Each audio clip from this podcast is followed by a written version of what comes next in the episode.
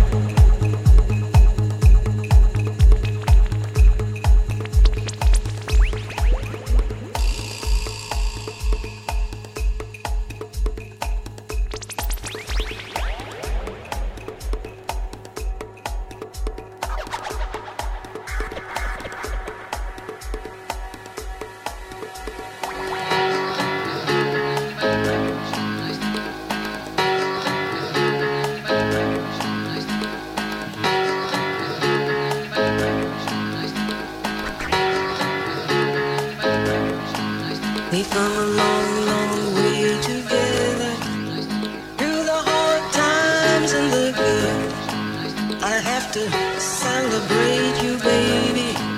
I have to praise you like I should.